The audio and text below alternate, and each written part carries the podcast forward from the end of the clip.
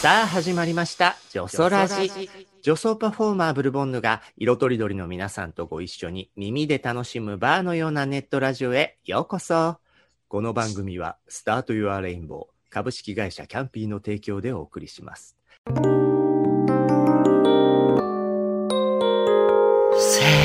ラジ第1週は性ラジ。性的少数者、男性女性、性教育などをテーマに、基本ゆるゆるの女装ラジの中で、真面目に社会的なお話もしていく週でございます。レギュラーパートナーは、ゲイ、ドラッグクイーン、レズビアン、トランスジェンダー、様々な性の少数者がお迎えするミックスバーを、新宿2丁目と渋谷パルコで経営している、のびのびゲイのかよみ社長でございます。よろしくお願いします。なんか伺いたいことがたくさんあるので楽しみにしてます。はーい。そして、今週のゲストは、鈴木すずみさんです。わわーい。よろしくお願いします。お願いします。嬉しい、すずみちゃんに来てもらえこてち。らこそです。なんか、うんこれ、あの、みんなメガネしてます。あ、本当だ。収録時のね、ズームの画面では、メガネっ子トリオでやってますけど、あ老眼、僕は老眼鏡ですよ。そうなんですね。質が違うわね。そうです、そうです。はい一応、プロフィールを押さえさせていただきますと、えー文春オンラインさんの方に掲載されている方からご紹介します。えー1983年生まれ、東京都出身、慶応義塾大学在学中に AV デビュー、東京大学大学院修士課程修了後、日本経済新聞社に5年半勤務。著書に AV 女優の社会学、なぜ彼女たちは饒舌に自らを語るのか、体をったらさようなら、夜のお姉さんの愛と幸福論など、新著、日本のおじさん、角川書店や、フェミニストの大御所、上野千鶴子さんとの協調、往復書館、限界から始まる、検討者も話題となっております。もう最近もすごい勢いでご本も出されてますよね。いやー、でもなんか経歴がガチャガチャしててすいません。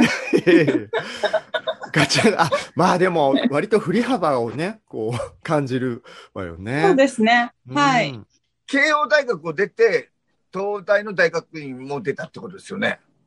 そうです。あのー、お慶応 SFC ってところに行ってて、その後大学院だけ東大に行った感じですね。だからそっちは、あの、私のエリートっぽい顔で、あの、どちらかといえばちょっと娼婦っぽい顔は、ブルセラからのキャバクラからの AV みたいな。ブルセラってなんだっけ？ブルセラは、ゲイだからね、興味なかったみたいね。そう、あの、おかまの人は入らないとこだと思うんですけど、は パパンツとか、あの、ブラジャーとかを女子高生が生脱ぎで売ってくれる、あの、下着マニアにはたまらない場所ですね。そうそう。はいでも。初めて、知えった。本当に？かえかゆみさん、え世の中生きてたら、ブルセラとかが騒ぎになった時とか、別にね、いやそうですよ。のおじさんじゃなくても耳には入ってきてたと思うけどね。そう、94年ぐらいに新聞でも、ブルセラ論争とか言って、結構、あの、盛り上がってて、ブブルセラって何の略かわかります？ブルマーとセーラー服？私が答えちゃった。そうですよ。そうですよ。ブルーフィルムなんとかなんとかみたいな感じ。フィルム、フル。すいません。全く、そうそうそう。興味のないことそうです。じょあそうね顔がいかないからね。いや、そこがやっぱかゆみさんの強いところなんだよね。うん。ねうんでもブルセラは、はい。はい。ちなみに慶応は幼稚舎まで、幼稚舎か、幼稚舎から行ってる。違います、違います。大学だけであす。、大学からですいやちゃね。んと自分の頭で入ってますからね、すずみちゃんは。そんな、いや、そんな、あの、いいとこの子じゃないです。その幼稚舎から行くよ。幼稚舎だとなんかお嬢さんって感じがやっぱイメージが。はい、はい、はい。なんかね、あの、私がすずみちゃんと、こう、割とフランクにキャッキャ話させていただけてる流れは、最初、ドラマの、韓国ドラマのミストレスっていうのの、こう、アマゾンプライムかなんかで流す前のキャンペーンで、えーうん。コラムニストのトイアンナさんとか、韓流スタートのインタビューとかで活躍されてるユミさんとかと、うん。4人でワイワイお話をするっていう仕事からですよね。そう、BS12 ですよ、あ BS12、そうだ、ウェルビー。あの時社長って現場にいたっけ？いたいた。あいた。よね。そうだ、いた。そうだ。うんはいはいうんで、こう見えて、バリネコですっていう話してあ そうだ、楽屋で結構盛り上がってたんだよね。そうですよ。私、その日、前の日に、当時一緒に付き合ってた男に、フライパンで殴られた次の日で、聞いた、現場で。出た。そう、で、こう後頭部マジ痛いみたいな話をして。すごいわね。フライパンで殴られた翌日女装とね、のびのびおじさんと会ってね。そうですね。でも、のびのびゲイっていう肩書きがあるんですね。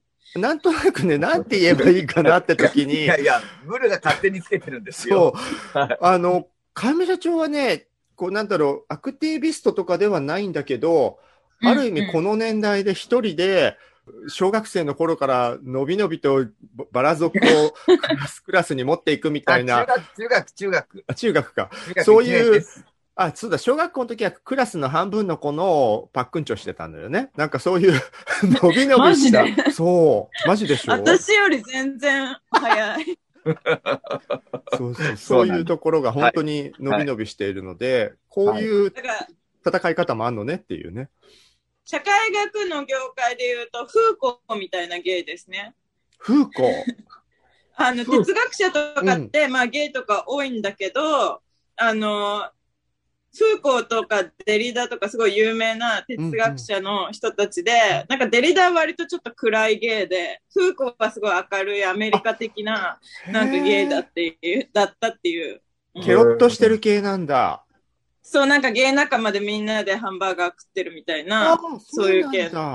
はい。名前は知ってたけど、そんな陽気なゲイだって知らなかったから、今度ちょっと 簡易な文で書いてあるやつ読んでみようかな。本当だ。うんげね。はいはい。っていうので、最初、割と私もね、その前までは、あの、不勉強で、すずみちゃんのことよくご知らなかったんですけど、すごい話しやすい、素敵な方だわってなって、ただ、その後、すずみちゃんのご本で、えーブロスブックスさんから出た、可愛くってずるくって意地悪な妹になりたいという本の時に、対談企画でご指名いただいちゃってね。そうなんですよ。なんかこう、ガチャガチャした私のギャル時代のちょっとカルチャーっぽい話をなんか分かってくれる気がして。ああ、嬉しい。いや、でも今日もね、後半の最近の本の中の話というところでも、やっぱギャルとお姉は本当に文化通じるものあるなってつくづく思うもそうですね。ん。ね。はい。うん若干キーの目で見られがちな。そうそうそう。あとメイク強すぎとかね。ああ、そうそうそうです。ヒール高すぎとかね。そうね。あの、男受けを狙っていない女性ジェンダービジュアル強調みたいな感じかな。そうですね。だから派手派手、自己満そうなのよみたいな。その辺もね、今回ぜひお話ししましょう。で、その後は2丁目のね、かゆみ社長が経営するキャンピーバーにもお友達と遊びに来てくださったりして。うん。はい、行きましたね。楽しかったです。また行きたいです。あと、あの、いえーっとね肉代さん。あ、そうそうそうそう。肉代さんだ肉のさん。肉はい代工事肉代さん、今ね、YouTuber ですごい人気出てるんですよ。あ、なんか見たことあります。うん。はい。なんか、あのー野生の勘でコロナ禍でお水業界がダメになるって気づいたのか、コロナ禍になる 直前にね、あの店を辞めて YouTube に移ったの。あ、コロナ禍の前に始めたのはすごいですすね。ね。ねうんコロナ禍になってからね、こう芸能人の方とか始めるのは多かったんだけどね。うん。はい。というわけで今日は、あの、仲良くさせていただいてるすずみちゃんが来てくれたんですけど、一応はい。このシリーズ差し支えない程度で、うん。どんな感じで仕上がった？んみたいな、こう、子供の頃どうだったの？みたいなのをね、いろんな女装さんとかにも聞いてるんですけど、うん。どうなんだろう？子供って、すごいちっちゃい頃は超普通でしたね。うん。なんかパンピーな、なんパか大して可愛くもない、なんかそん、そんなに頭良くもない、普通の子で、うん。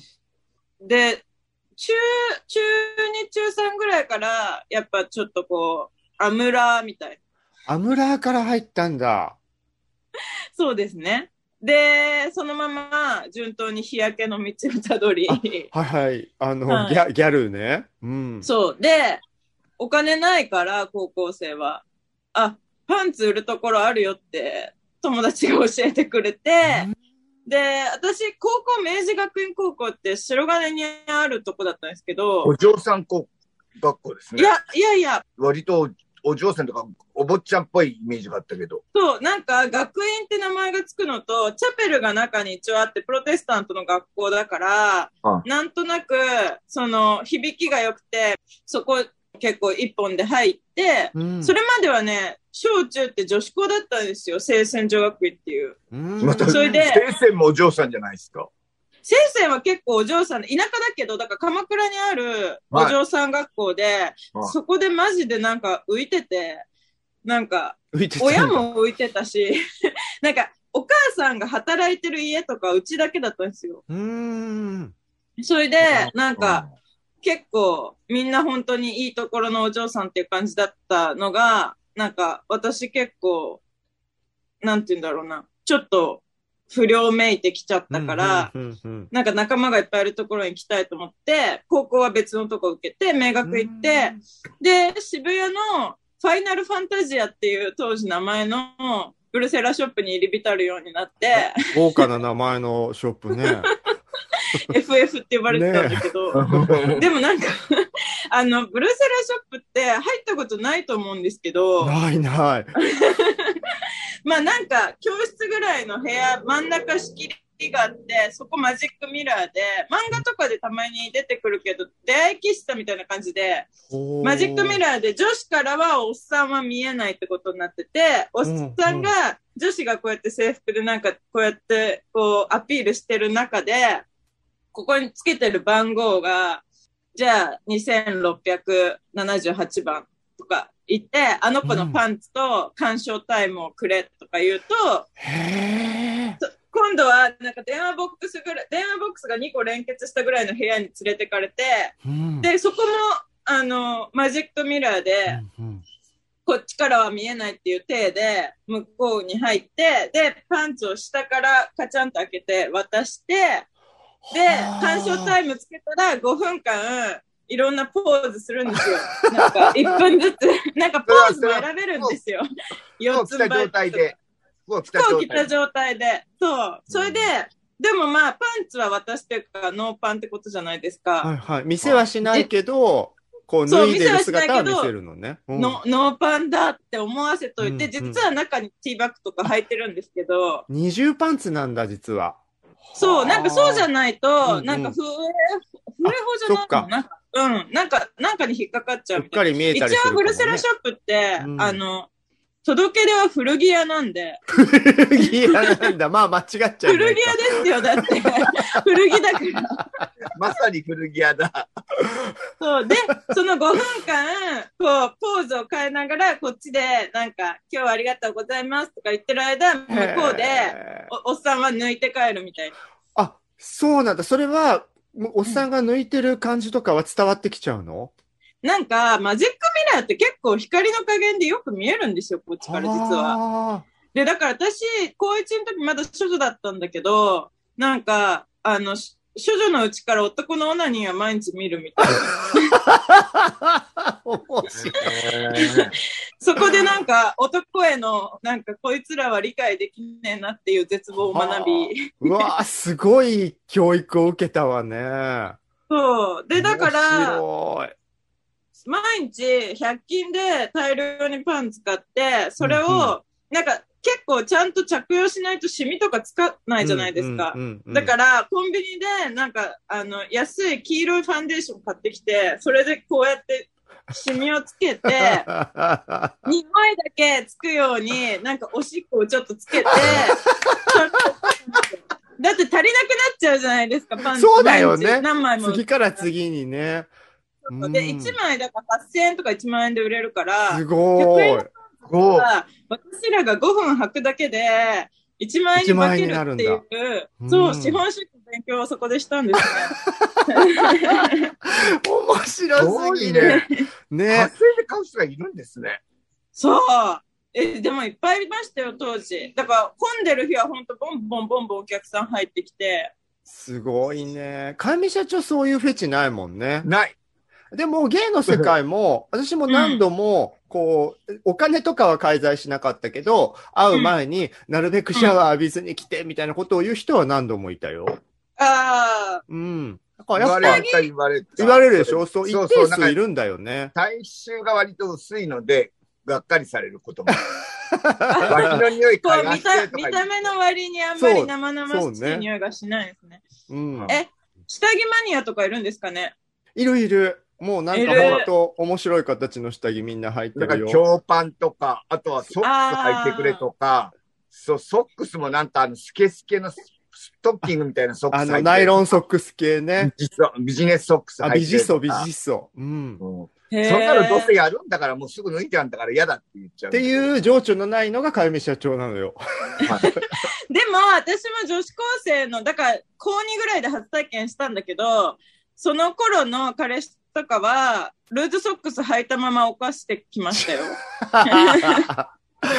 あ、多いよね。男子は実は、あの、なんかそういう芸の中でも、こう、せ男っぽい制服とか大好きな人もいるし、ふんどし好きな人もいるし、うん。かみ社長はそれに関しては、むしろ、あの、芸の主流ではないかもしれないってぐらい、本当になんか下着とか好きな人多いですねそうそう。だってすぐすっぽんぽんになっちゃうどうせすぐ脱ぐんだから。だから情緒がないうん。ね。ね、あ、すいません。着エロの概念がない人なのよだってね。、なんか、え、エッチに情緒必要じゃないと思っちゃうんだよね。でもじゃあ情緒がないと、まあ私がその後、あの使っていく AV の世界とかは、はいはいはいあれだけ多様性が中にあるのは、うんやっぱりそれぞれの情緒に合わせてく本当だよね。なるほどね。でそれはもう、鈴美ちゃんがそういうところにいきなり処女、バージンで関わっていくっていうのは、自分の中から来る欲望は特にないけど、おバイトをする中で、男側のそういうものは、どんどん勉強していったって形になるんだ。っていうか、だから、ちらっとこう、マジックミラー越しに見える姿は、うん。おっさんが、私がさっきまで履いたパンツをかぶって、なんか必死にチンコしごいてる姿じゃないですか。なんかマジでこの生き物嫌だなって思う。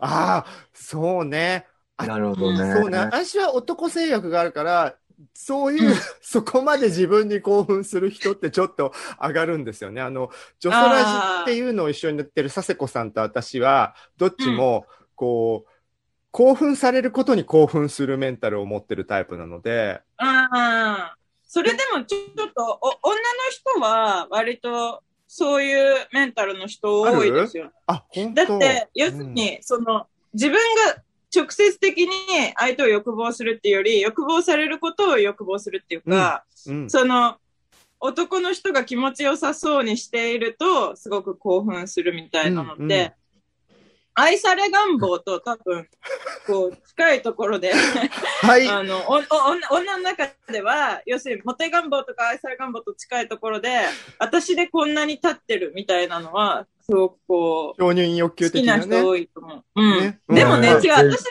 って、男が興奮して、ちょっとこう、いや、男が興奮して、私の体にすごい興奮してくれるのはいいけど、パンツかぶってしごいてんのって、それ、もう、なん、なんちょっと次元が違うじゃないですか。そうね。見た目が面白すぎるよね。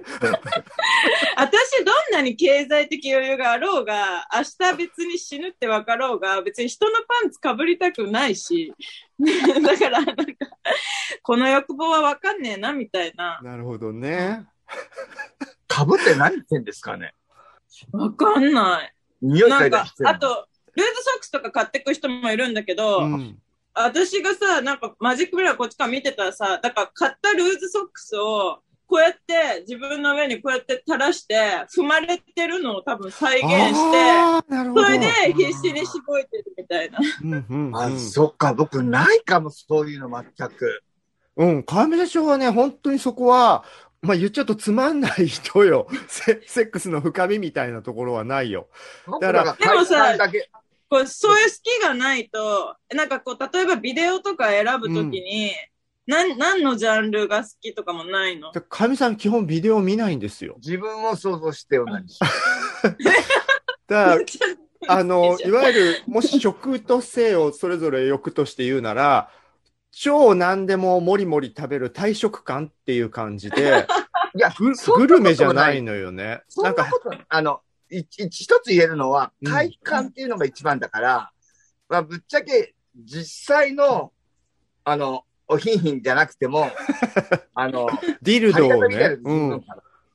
だから、イマジネーションじゃなくて、摩擦の気持ちよさとかでしょ？体の快感のう方が、ん。そういう人なんですよ。なるほど。だから女子的なね、性の欲求と真逆だよね。女子はストーリーとか真逆ですね。うんそうそう。だから女性はなんか自分の性欲を自覚するのって遅い人が多いから、どちらかといえば、その少女漫画的なストーリーの中で、うん。最後の方にぼんやりとある愛の証としてのセックスみたいなのに対する、こう妄想だけはすごく達者で、そこに対する欲望はあるけど、その、それこそその、摩擦とか、このオルガズムへの欲求みたいなところから発する人あんま少ないですよ。そうだよね。要はうんその、オルガ、あとあの、要は、は、何？オルガ、オオル、なんだっけ？オルガスムス？オルガズ絶ムの頂うん。快感を知らない子たちもたくさんいるってことですうんよね。うん。あーって言いますよね。言うよね。結構なんか、うんだってそもそも自分の、あの、生殖器をちゃんと見たことない人がすごくいるんだよね、女子ってね。あ、そうそうそうそう。うんまあだって、なんか見えないし。そうね。で、そんなの自分からね、探ろうっていうのはさ、やっぱうんちょっと知的好奇心がすごい多い子とか じゃないとなかなかいかないよね。はしたないとか教育されちゃってるからさ。そもそも男の体の快感も、お尻ってあんなに快感なのに、ほとんどの人は知らずに死んでいくのかわいそうと思っちゃう。上から。確かに。でも私は男の人の、あの、アナルは責めますよ。素晴らしい。だから、あ今度よろしくお願いします。そこが繋がらないでよ。そうね、そうね。だから鈴いや、私も多少は欲望されないと嫌です。そう、そうよね。本当よ。かゆみ社長ね、ああそこを見るとね、うってなっちゃうマッサ人だから、ね。ージ師みたいな感じじゃないですか。だから、鈴見ちゃんによって自分のそこが気持ちいい場所なんだって気づいた男子は数人はいるだろうね、じゃあね。ああ、いると思います。ねえなんか、だあのーやってほしそうな顔をしだすからね、途中か面ら。白いね。最初はマジかよって思ってたのに、だんだん今日はないの？みたいに変わってくんだ。そうそうそうそうそういいねいいそう。ねうんうんじゃあまあそんな感じで ブルセラをたあのバージンの時から体験して、うん、うん。で、いわゆるその AV みたいなのって、はい。今はプロフィールにも書かれちゃってるけれども、全然こう、なんて言ったらいいの、そんなに気持ち的にあまり抵抗とかなく入っていったいやでも、隠してはいましたけど、学校とか、あの、親とかには。うんうん。なんか、入っていくときは結構自然でしたね。私、キャバクラの、あの、ボーイと、ボーイ兼スカウトみたいなやつと付き合ってて、うんで、その、そいつらと結構横浜の夜の街で遊んでたんですよ。そうすると、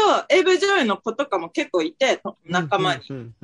そうするとなんか、その子たちの方が、だって、1日とかの撮影で100万とかもらってくるわけじゃないですか。うんで、私キャバ嬢っつっても大して売れてないキャバ嬢だったから、大してお金持ってなくて、なんかいいなみたいなのもあるし、風俗嬢より当時、なんか AV 女優の方がちょっとかっこいいみたいなのがあって、うんうんうん今はほぼ重なって、あの、大体ど両方やってる子が多いんだけど、うん。当時は結構分かれてて、なんか AV は証拠の頃から嫌だっていう子もいれば、風俗は素人の相手しなきゃ嫌だっていう子もいて、そっかそっか。その辺でお互いがお互いをちょっとこう見下すみたいな、なんか対立構造もあり、それでなんか、なんか AV の子の方がえばってる感じがしたから、うんうんうん私なんかちょっと、あの、ギャルだったから、ちょっとえばりたい感じで。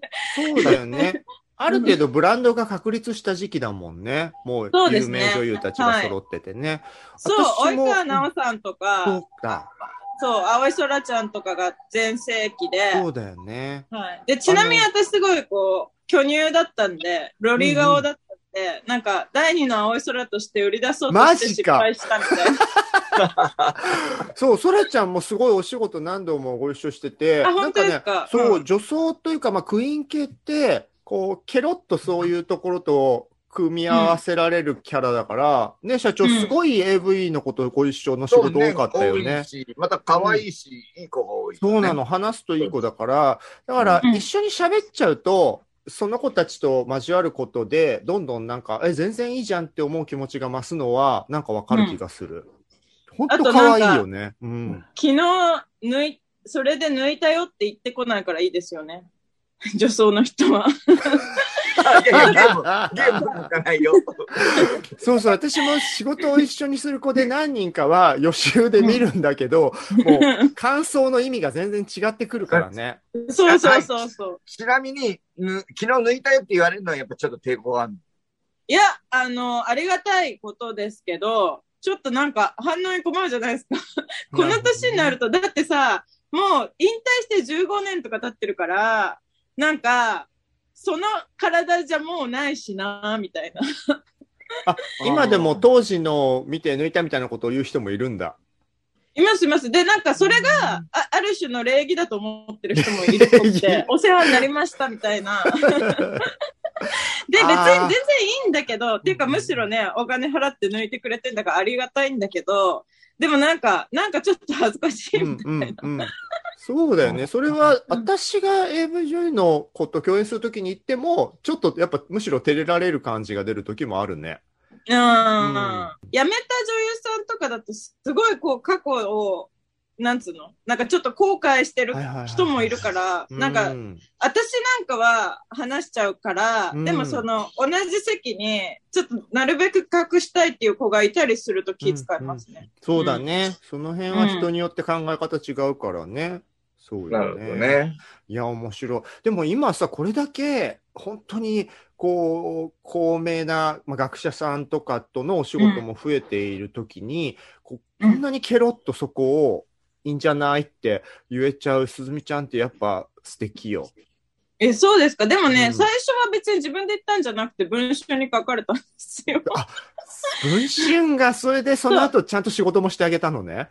そうそうそうそう。だから、なんか、もともと私、その AV 上の社会学っていう本は出してたんだけど、うん特に自分の過去はカムアウトはしてなくて、うんというのも、最初の本出した時まだ私新聞記者だったから、うんうんうんまあ会社に迷惑もかかるしなと思って、なるそれで、まあ、あの、鈴木すずみってペンネームだし、だからなんか特に顔出しとかもしてなかったんだけど、会社辞めた、本当に辞めた1週間後ぐらいに文春に、日経記者は AV 女優だったっていう、なんか結構ね、なんか5時に夢中とかで1位とかに読まれる記事が出ちゃって、マツコさんとかが読んじゃいそうな記事が。そうそう。ねその日はあね、岩井、岩井島子さんだったんだけど、ね、あら、でも、しまこさんなら全然肯定的に言ってくれそそうそうそう。うんで、なんか、あの、全然、だから別にあんまり、その文章の記事自体もそんなに、あの、批判とかじう。ゃなくて、うんうんうん世にも奇妙な物語っつって見出しがなるほどね。そうですね。でも本当はそういうさ、あの、隠したい人が隠すのはいいんだけど、うん。全然ケロッとしてる人も増えてほしいので、そこはもう嬉しいちわ。なみに、うんその新聞社は自分はこういう経歴だって言ったら取らなかったかしら？どうでしょうね。まあ、さすがに、うん新聞記者って日々なんか結構、社外の人に話聞くために会うじゃないですか。はそうすると、会社自体がそんなに排他的じゃなくても、うんまあ、官僚とか、日銀とかに、特に日経とかだといはい行くから、うんうんまあ、なんか、違う理由で落とすかもね。まあまあ、そう新聞社としても割と硬い方ですもんね、イメージはね。そうですね、そうですね。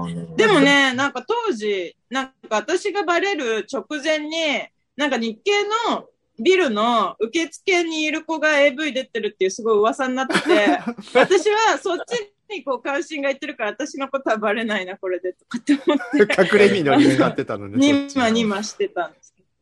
まあでもね、ゲイのこととかも、私はいいけど、先方がみたいに、ね、言い回しで使われることってよくあるから、ね、なかなあかその辺難しいのかもね。ありますよ。だから、なんかテレビとか、一時期結構呼ばれたりとか、なんか、打診とか来てたけど、その打診が来たのに、そのスタッフさんがたまたま私の読んでくれてて、で、なんかコメントみたいので、出てくださいって来たけど、やっぱりダメでしたって言われることは結構ありましたね。うん。そっか、じゃあ、ある意味、まだね、根深いところで、それが、こう、ネックになっちゃうかもしれない要素っていうのを、まあ、分かりながら、まあ、隠してもしょうがないか、みたいに今はなってる感じ。そうですね。うんなんかその、まあもう出ちゃってるっていうのがあって、うんうんうん私はもうししょうがなくて、で、私自身はまあ、運が良くて、すごくこう嫌な思いとかをそんなにしなかったのでう、ん業界で。だからまあ、その嫌な思い出って感じではない、まあ、別になんかその、すごいやってよかったみたいな思ってないけど、なんか、あの、すんごくこう辛いみたいなことはないのと、そっか、そっか。そうですね。あとはもう、ななんて言うんだろう、その、まあ多少のこう、差別とまでは言わないけど、ちょっと変な目で見られるとか、ちょっと抵抗があるとかっていう人が、まあゼロになるのが健全な社会だともそんなにも思ってないっていうか、なんかその、やっぱりちょっとアングルな世界だから、うんうん。ちょっと変な目で見られる。なんか、それだけで、なんかすごくこう、投獄されたり、なんか本当に、あの、入れ、何かに入れてもらえなかったりするのは、かわいそうだと思うけど、なんか、多少のその、なんかこう、距離感みたいのがあるから、やっぱりある程度のギャラとかね、保証されてるんだと思うんですよ、ね。なるほどね。そうよね。うん当たり前にできるようになったら、高額にもならなくなっちゃうもんね。ならないですよ。うんだってさすがにさ、別にさ、一日さ、拘束されて、その辺の女子大生が100万とかっていうのは、やっぱりなんか、そう、その労働量だけじゃないじゃないですか、お金が。うんその未来の、こう、スティグマ代というか、うもん。含まれてるなっていう感じの実感ですね。いや、覚悟できてるわ。素晴らしい。そこをちゃんと覚悟できてるかできてないかっていうのも大きいのかも大きいよ。ね。うん。うん。でもやっぱり若い時はそんなことはあんま考えてないですけどね。だからうん、後から考えて、そういうふうに納得できる人もいれば、でもやっぱり、思ってたより、全然こう、風当たりが厳しくてうん、辛いなって思う人もいるから、ねなんか、うん、微妙なとこです。まあまあ、確かに運もあるしねたたまたうんま、その恋愛したね、うん相手が、そうそういうことを知っちゃったら、げんなりしちゃったとかっていう、真そうね。剣な。あります、相あります。うんだって私ないかいけないかもしれないけど。元元彼にさ、なんかそれがバレて、それ、いあの、新聞記者時代とかは、ほとんど行ってなかったから、周りに。うん。付き合う人とかも最初知らないじゃないですか。うんうん。それで、なんとなくバレた後に、なんか、ゲロ吐かれたことある。え、それはどのタイミングで？言ったら、うおーいやなんかなっちゃったの？喋ってて、え、マジで？みたいになって、ちょっと待ってみたいな。トイレに駆け込んで。ああ、そう。なんかデリケートね。そう、でも、なんかまあ、彼は結構、他のとこでもしょうもない男だったから、すごいどうでもいいんだけど、でもこう、例えば本当にすごい好きな人と、その人には分かってもらえたけど、親がどうしても反対して結婚がダメになっちゃった子とかの話聞くと、やっぱりすごくこう、ね、なんか後悔に苛まれたりする場合もあるだろうし、そうね。まあ、そうだろうね。さっきのね、たまたま私、こう、結婚に縁とかなかったから、なんつうの、そういううん決定的ななんかすごくこう、障害になったことがそういうことだないってね。いう。でも今フリーの物書きだと、まあ別にそんなに、じゃないですか。うんうん。うん。なるほどね。じゃあですねあの、次回以降は最近の著作のテーマからいろいろお話を広げたいんですけど、1回目この辺で締めたいと思います。ジョソラジははいキャストの皆さんが自宅からリモート会議システムで集まって収録をする手弁当なネットラジオ番組です。ノイズなどの音声トラブル、家族や猫の声、恥ずかしい音などの購入はご容赦ください。生放送企画などの最新情報、お便りの送り先は Twitter のジョソラジアカウントをチェックしてくださいね。ポッドキャスト、スタンド FM、YouTube などお好きなメディアからいつもあなたの耳元に。それでは次回もお楽しみに。ありがとうございました。ありがとうございました。ジョソラッチ、ジョソラッチ、ジョソラッチ。